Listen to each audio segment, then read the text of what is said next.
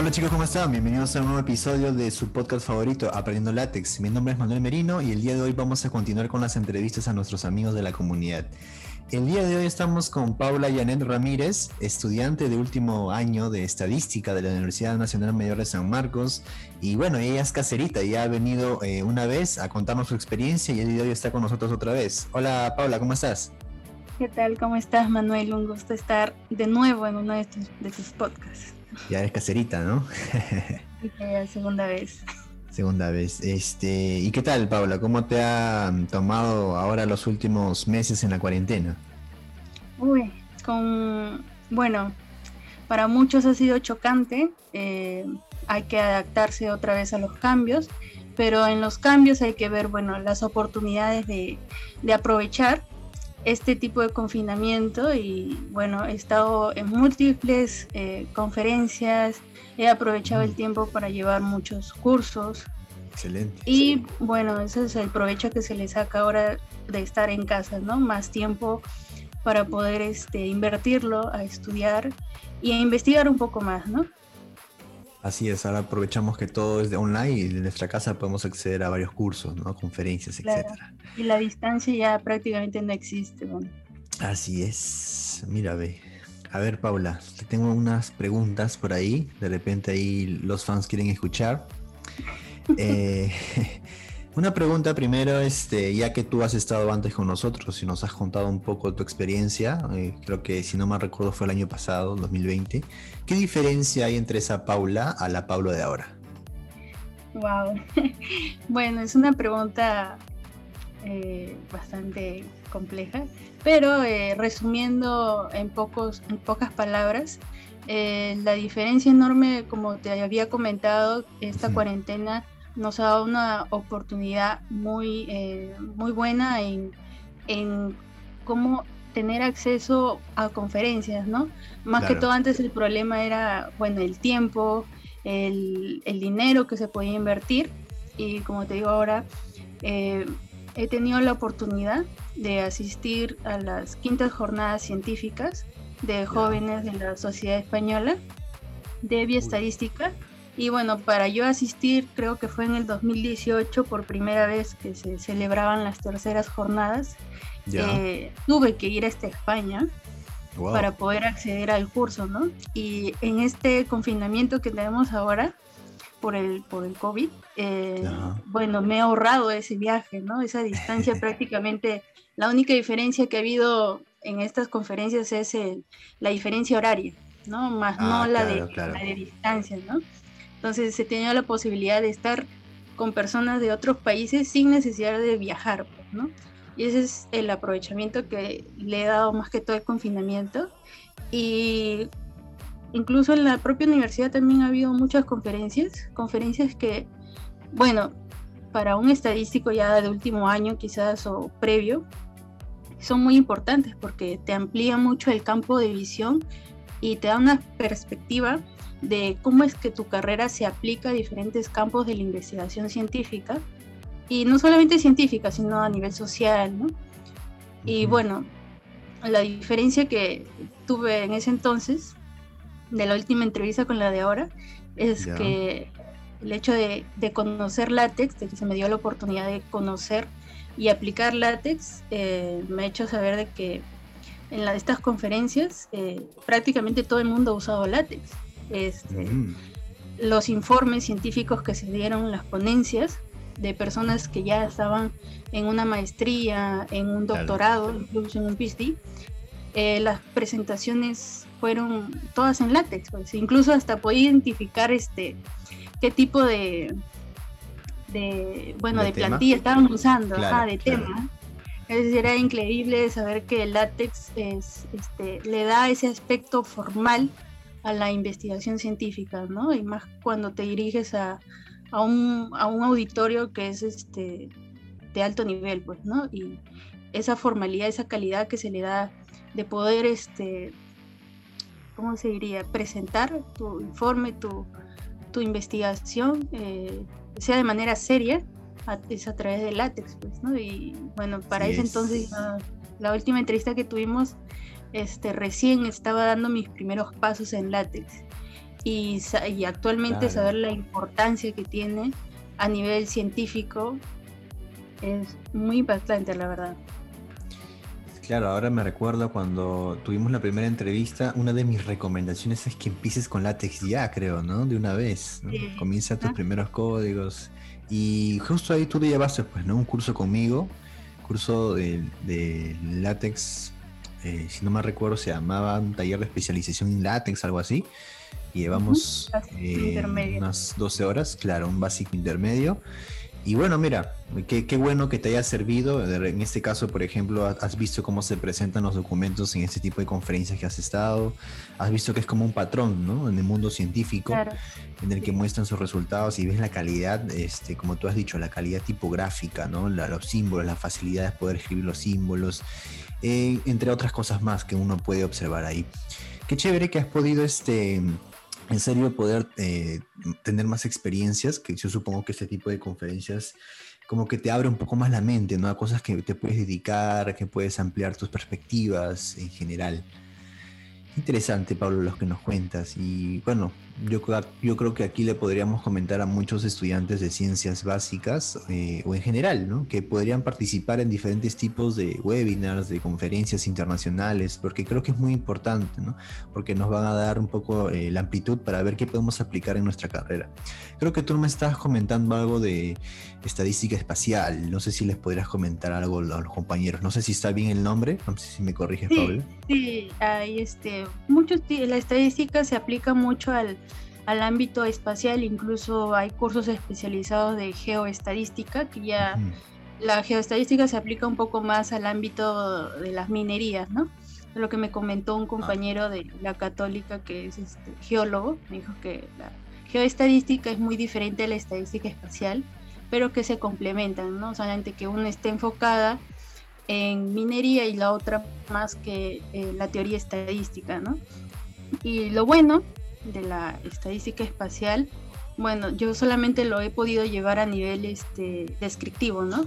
Se puede sacar muchos métodos, tanto la autocorrelación espacial, o sea, nosotros conocemos la estadística por los datos, ¿no? sacarle la media, la variable, la esperanza, vemos un, ciertos parámetros que se pueden sacar, ¿no?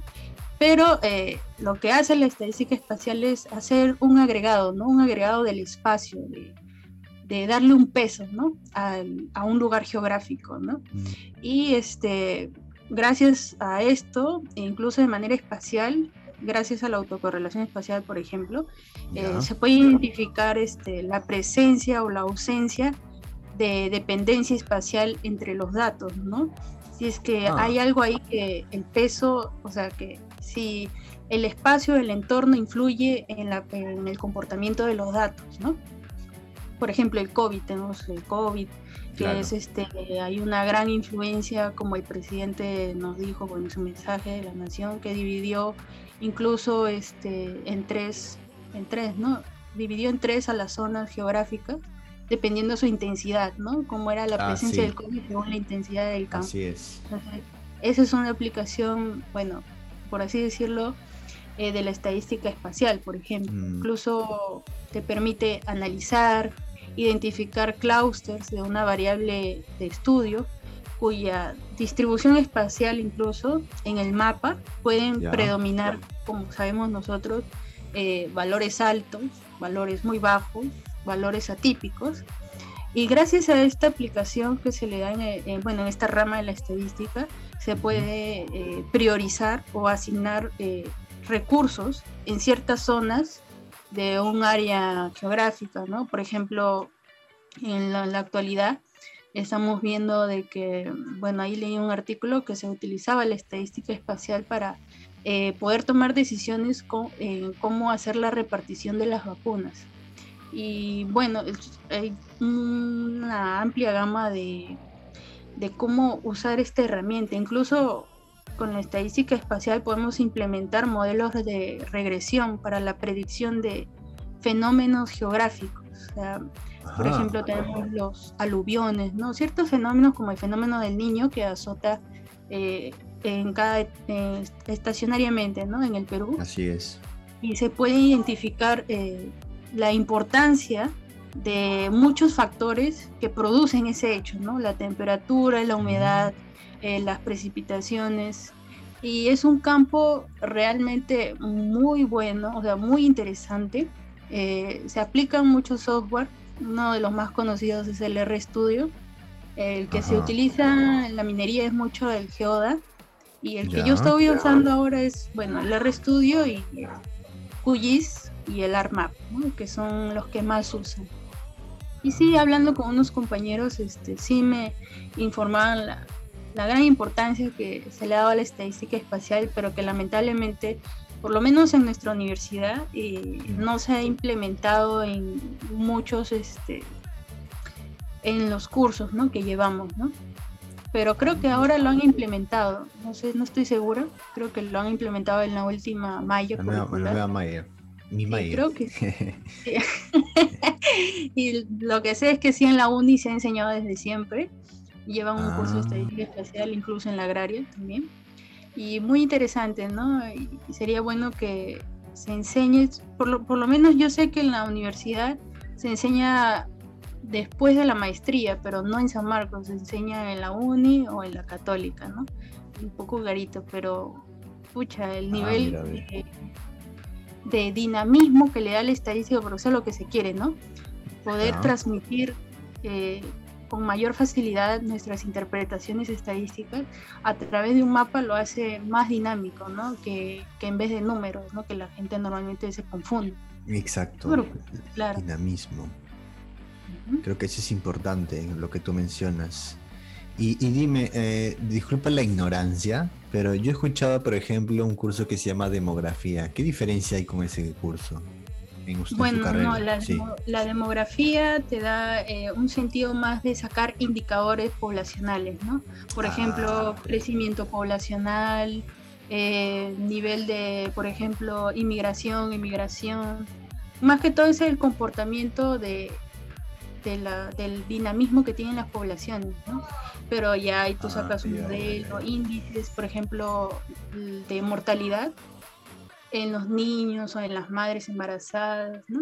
Cosas así, el nivel, el calidad de vida, nivel promedio de, esperanza de vida, ¿no?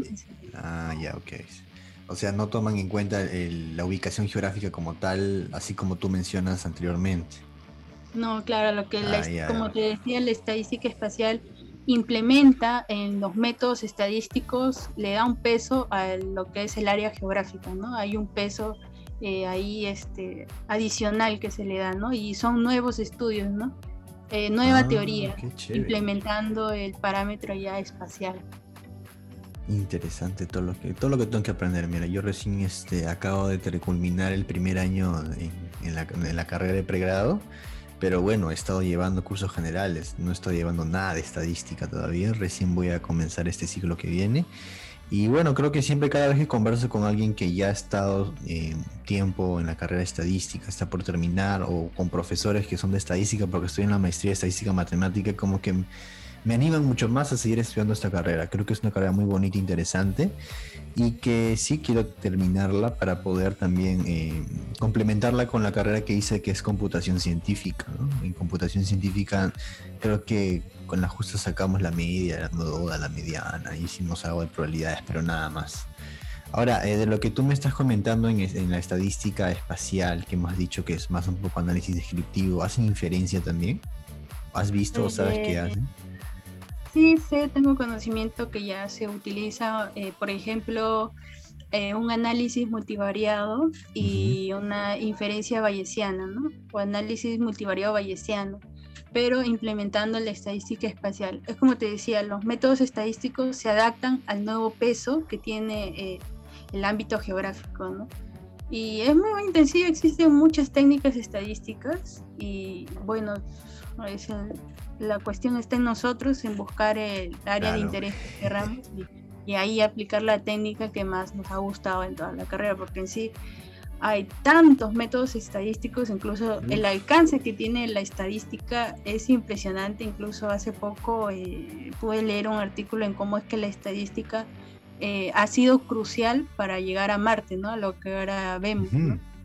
Se hizo una ah. entrevista, eh, creo que la hizo el comercio en el año 2018, si no mal recuerdo, bueno, el nombre de la persona al que se le hizo la entrevista era Peter Parker, yo pensé que era broma, pero la verdad es que el hombre sí existe, sí se llama Peter Parker. El hombre araña. El hombre araña. Y bueno, este señor era el jefe del grupo de investigación estadística de la NASA, pues. Y él, bueno, a sus 63 años eh, dirigía eh, muchos importantes proyectos dentro de la NASA en calidad de, de estadístico, pues, ¿no? Y sí sé que vino a una conferencia, como decía, las importancias de las conferencias que te amplían un montón tu campo de visión en tu carrera. Fue a la tercera conferencia internacional de calidad y estadística aplicada en la Universidad de Piura. ¿no? Y ahí le hacen ah. una entrevista muy interesante en cómo es que hace la aplicación de la estadística a la NASA. Pues, Y él dice que ha, ha, participado en muchos eh, procesos y que uno de ellos fue el desarrollo de un motor de cohete, ¿no? Y bueno, han tenido que estimar eh, cuánto es que gira el cohete durante el lanzamiento, ¿no? Y diseñar un nuevo ah. método para que el cohete no gire tanto.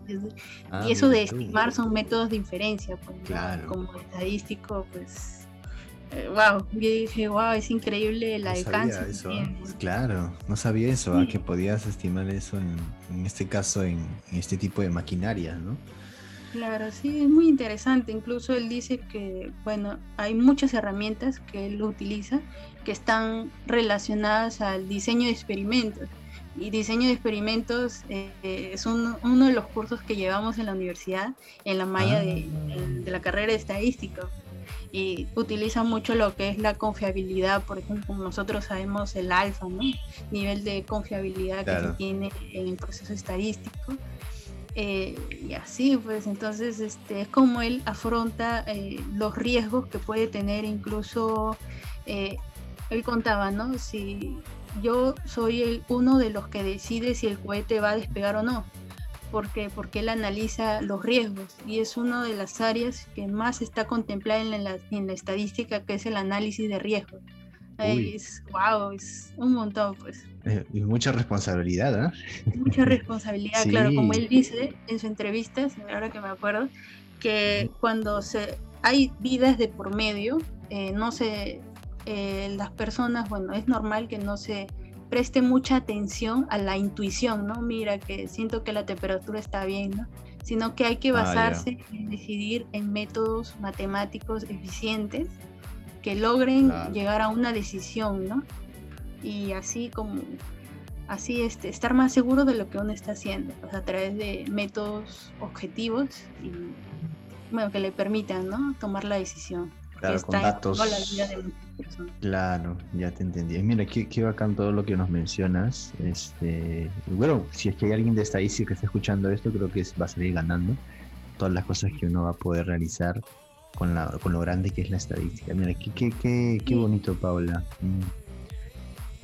Ah, sí, más, hay muchas ramas a la, a la que se va, incluso la estadística espacial tiene ramas dentro de ella, eh, que es el marketing, el marketing geoestadístico, no me recuerdo. Se le aplica, bueno, por zonas, pues, ¿no? Vas a meter una publicidad a ciertas zonas, eh, por ejemplo, a Lima, a Piura, ¿no? Eliges los departamentos según el análisis estadístico. También se le aplica a la ecología y a las ciencias de, por ejemplo, el control de incendios o el control de riesgos de incendios también se está contemplado por la estadística espacial. Bueno, y es un campo que a mí me interesa mucho, pero que, uff, eh, lamentablemente no, no está, no hay mucha información, ¿no? De, de, por medio en el, solamente lo puedo buscar en internet o en cursos que uno se puede pagar, ¿no? Ah, o sea, no hay mucha bibliografía. Sí, eso es lo malo. Tendrías que llevar un curso. Hay libros, sí, hay libros, incluso de códigos, pero la mayoría están en R. Pero ah, el programa que más se utiliza es el QGIS y el ARMAP, ¿no? Que es el último ah. Y dime, eh, para este tipo de, campo, eh, ¿Python es usado? ¿Has visto? ¿O simplemente has visto más los otros programas que nos has mencionado? Ah, ya, sí, con respecto a Python, bueno, yo recién estoy llevando un curso que es este Machine Learning, eh, ciencia de datos aplicados en Python.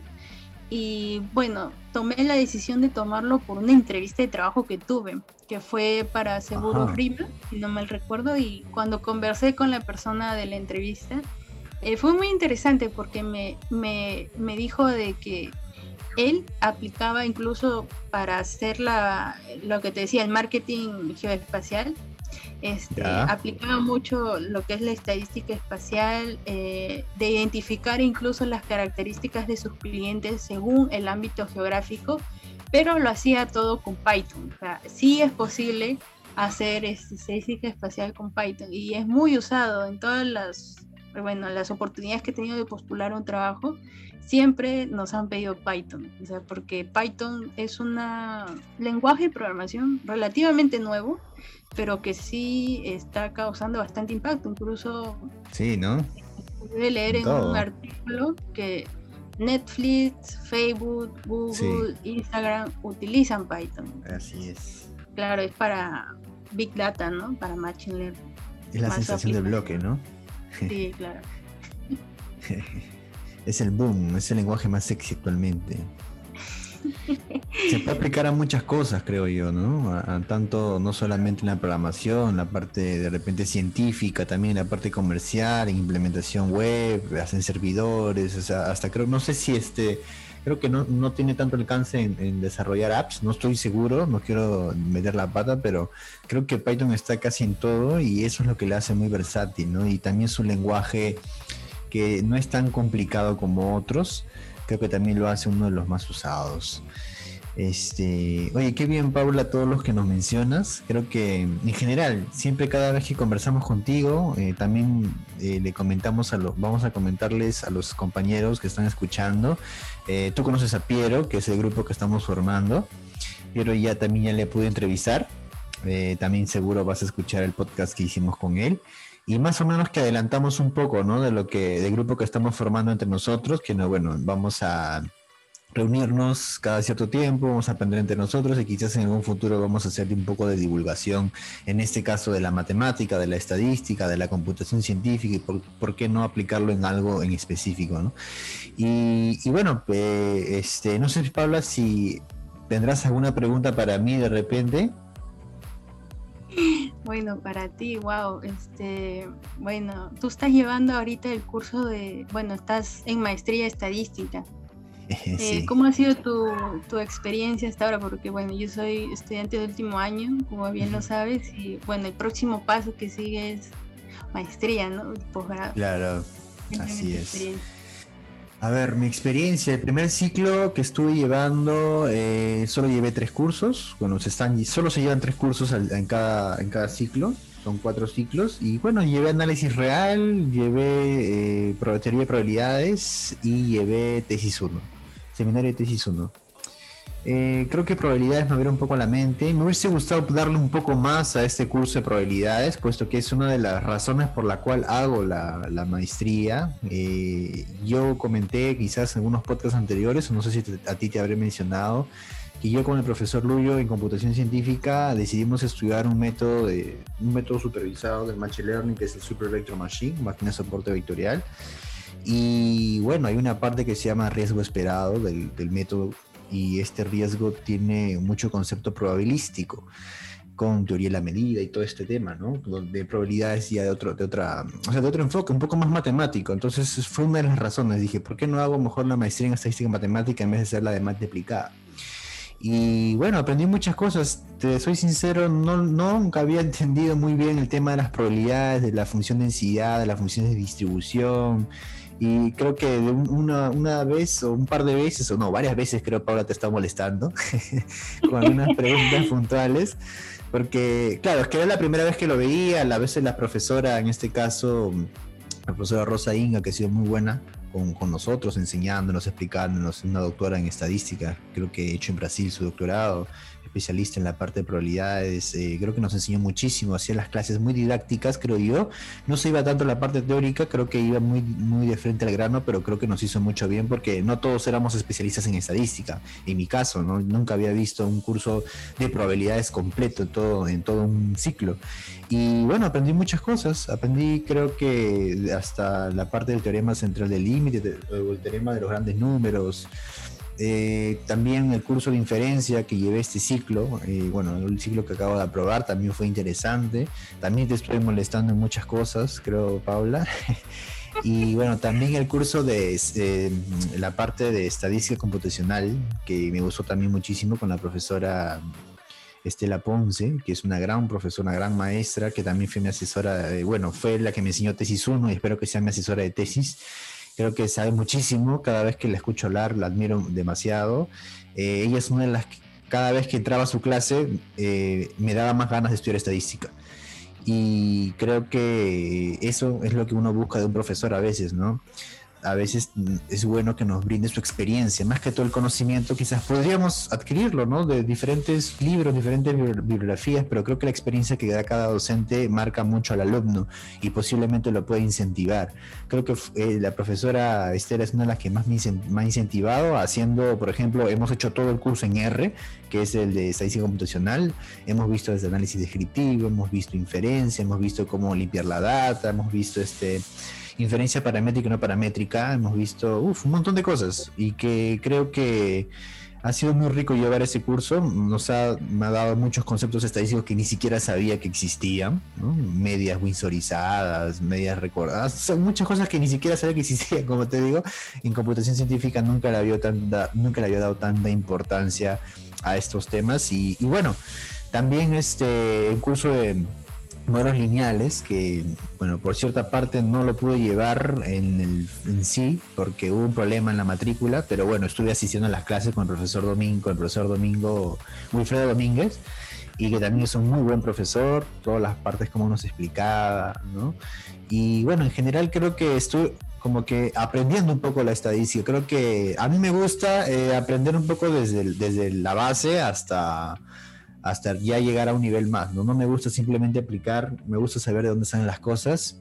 Por eso mi decisión de estudiar la carrera de estadística, porque te soy sincero, creo que estudiando solo la maestría iban a quedar muchos vacíos para mí. Creo que con la carrera de estadística voy a llenar esos vacíos y conociéndome como estudio, creo que eh, me voy a enfermar ahí estudiando muchos libros. Eh, y bueno, tratando de llenar, como te digo, esos vacíos para poder complementarlo y de repente eh, hacer algo también con la computación científica, ¿no? Creo que es una gran ventaja que tengo ya al tener una carrera, en este caso, que ya tiene matemática y tiene programación. Me gusta mucho el lenguaje Python, eh, estoy aprendiendo, estoy aprendiendo y estoy retomando el lenguaje R, que en algún momento lo llevé, y bueno, ahora todo, todo, todo este, el ciclo lo llevé también en R, en R Studio. Y bueno, eh, me, ha llamado mucho la atención este, en este caso la estadística espacial, en, en esta coyuntura actual que hemos estado en la COVID, lo he visto muchísimo. Y ahora que me haces acordar también lo veía un poco mi trabajo, simplemente que no lo veía como tú, tú lo mencionas, ¿no? Siempre éramos más, eh, usábamos un Power BI que es el Tableau y simplemente poníamos resultados con grafiquitas en países, o sea, resultados así en mapitas y nada más. Creo que se podría, se pudo haber hecho mejores cosas ahí con la estadística espacial, como tú mencionas. Y bueno, son las experiencias que uno va ganando de, profesionales que ya están metidos en el tema, que tienen experiencia, y eso es lo que quiero y eso es lo que también que busco en los podcasts. No solamente eh, quizás yo brindarle el conocimiento que tengo en látex o en otra cosa que les pueda ayudar, también yo aprendo de ustedes, ¿no? Tanto de, ti como la entrevisté, entrevisté en la primera vez, ahora a Piero, a todas las personas que puedo entrevistar, siempre me gusta aprender un poco más de cada uno de ellos. Así que creo que en este caso he aprendido mucho de mis docentes de la maestría y bueno, espero, tengo muchas expectativas de la carrera porque ya voy a entrar a facultad. No sé qué tal serán los profesores de estadística. Nunca he tenido la oportunidad de llevar en pregrado con un profesor de estadística netamente. Así que vamos a ver, estoy con, sí, estoy con todas las expectativas y vamos a ver qué tal nos va mucha suerte, Manuel. Espero que llegues muy lejos y sabes que la estadística es un campo muy interesante y que lo sepas llevar bien, porque es una responsabilidad enorme llevar estadística, porque a través de ella hay una veracidad importante, ¿no? Actualmente como vive el país en todo lo que es la corrupción, incluso eh, hay muchos científicos, incluso que manipulan los datos, ¿no? Ah, sí, y como decía una profesora, ¿no? Que de cierta manera se nos eduque de tal manera que no seamos profesionales de calidad, ¿no? Que tengamos una responsabilidad con la institución o bueno, con la universidad que nos dio, que nos alimentó de manera académica, ¿no? Y esa universidad es pública, pues, ¿no? Y es algo que le debemos al pueblo, ¿no? Es la lealtad, ¿no? Del número, de los datos. Y es lo que buscamos nosotros como estadísticos, ¿no? La, la verdad a través de, de los, métodos. datos, de los datos, de los métodos, de todo, ¿sí no? Nada que vacunarnos ni nada. Exacto. Oye, este, qué que, chévere la, la, conversación este, hoy día, Paula. Creo que ha sido muy fructífera tanto para mí, para ti, creo que para las personas que han estado escuchando el podcast. No sé si tendrás otra pregunta. No, no, para nada, ya creo que sería lo último y un consejo más, bueno, bueno, ahora que voy a hacer mi tesis, ya estoy en proceso de, de encontrar ¿no? mi camino eh, dentro de esas conferencias que mencionaba, había algo muy interesante que era si, si es que había una cuestión, ¿no? De que si mi investigación es reproducible o replicable, ¿no? Y si debería estar preocupado por eso. Y fue un tema que actualmente se está viendo mucho. Por ejemplo, ¿a, qué me, ¿a qué me refiero con reproducible? ¿no? Es, esa reproducibilidad es la transparencia, ¿no? El carácter que tiene de de poder hacer un método científico que me permita eh, constatar ¿no? y validar las pruebas experimentales que yo he hecho. O sea, ¿qué quiere decir? Que normalmente actual, bueno, actualmente en la ciencia hay una cierta fe de creer todo lo que leemos, ¿no? De, mira, veo un artículo y creo eso, pero todo, como todo científico y como toda propaganda, uno debe tener este cierto interés en, en dudar, ¿no? Porque como sabemos, siempre hay o tendemos a tener pequeños errores al momento de realizar ciertos métodos, ¿no? Pero cuando se nos da una, una tesis, una investigación, un artículo, la única persona que sabe que, que, está bien hecho es o la persona que le ha asesorado o el investigador. Entonces, claro, en la conferencia se habló mucho de eso, de que eh, se deberían, eh, por ejemplo, nos da un ejemplo, ¿no? De que eh, por ejemplo, estás ahí con un amigo y te dice, no, este, tengo una canción en la cabeza, ¿no? Y tú le dices, a ver, tararéamela. Y tú, ta, ta, ta, si la vas tarareando y te identifica la canción, ¿no? Entonces tu amigo, tienes la suerte que es músico y te pasa una partitura, ¿no? Te da la partitura, la música, todos los componentes, ¿no? Y, eh, por ejemplo, en internet tú encuentras la letra de la canción, pero tu amigo te ha dado una partitura con todas las letras.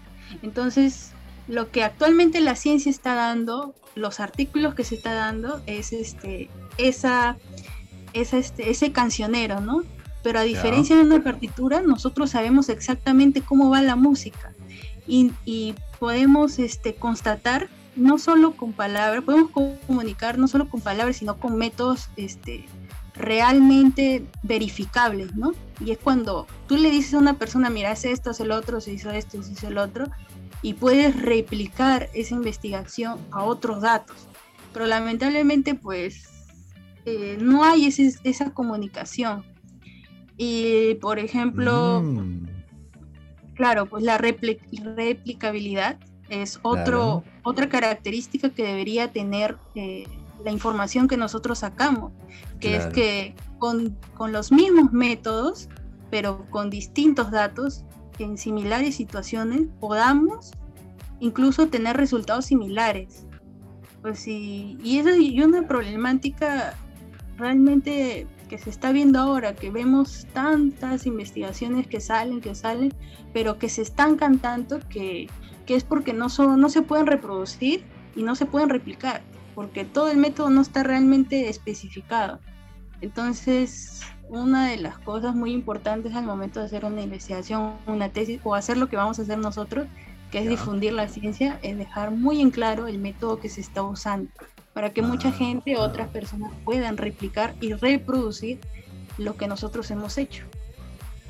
Ajá, qué interesante lo que mencionas y justo, y más aún, ¿no? Que, que nosotros en este caso queremos hacer ciencia, publicaciones, divulgación científica creo que también es importante darle tiempo a esto lo que tú mencionas. Qué, qué, qué, qué bacán, Paula. Siempre nos traes cosas nuevas aquí al, a la comunidad que, enseñarnos? Lo, interesante es que, por ejemplo, están las grandes comunidades que conocemos como GitHub, RCram, RMarkdown, que nos permiten saber cuál es el proceso real de cómo hemos analizado los datos. Es este, como diría, hay un dicho por ahí, ¿no? Que este, eh, no podremos, eh, la, hay una reproducibilidad o sea, reproducir varios artículos científicos no implica su validez, no implica la validez de los resultados, solo la transparencia, o sea, que sepamos realmente qué hay detrás de esa investigación, ¿no? que el hecho que sea una, una investigación que haya sido publicada no significa, no implica la, que los datos o los resultados sean válidos, ¿no? Siempre mm. hay que dar esa transparencia, ¿no? Y es, es, lo que hacen las comunidades y las sociedades, ¿no? tratar de enseñar y decir, mira, aquí está mi código, esto es lo que he usado y estos son los resultados.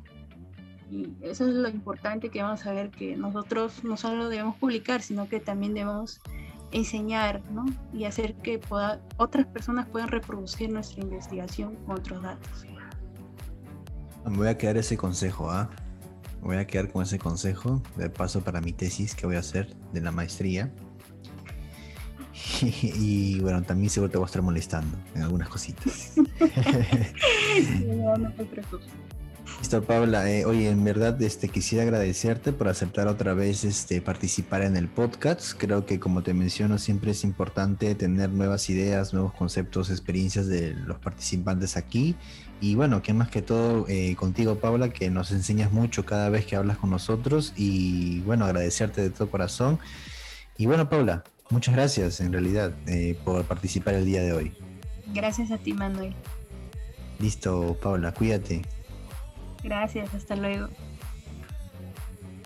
Y bueno chicos, muchas gracias por llegar hasta aquí, a esta parte del podcast. Y bueno, ya saben que están bienvenidos a visitar mi fanpage Aprendiendo Látex en Facebook y mi canal de YouTube como Manuel Merino. Voy a estar eh, subiendo mucho más contenido en estos días. Y bueno chicos, muchas gracias por llegar aquí. Yo soy Manuel Merino y esto es Aprendiendo Látex.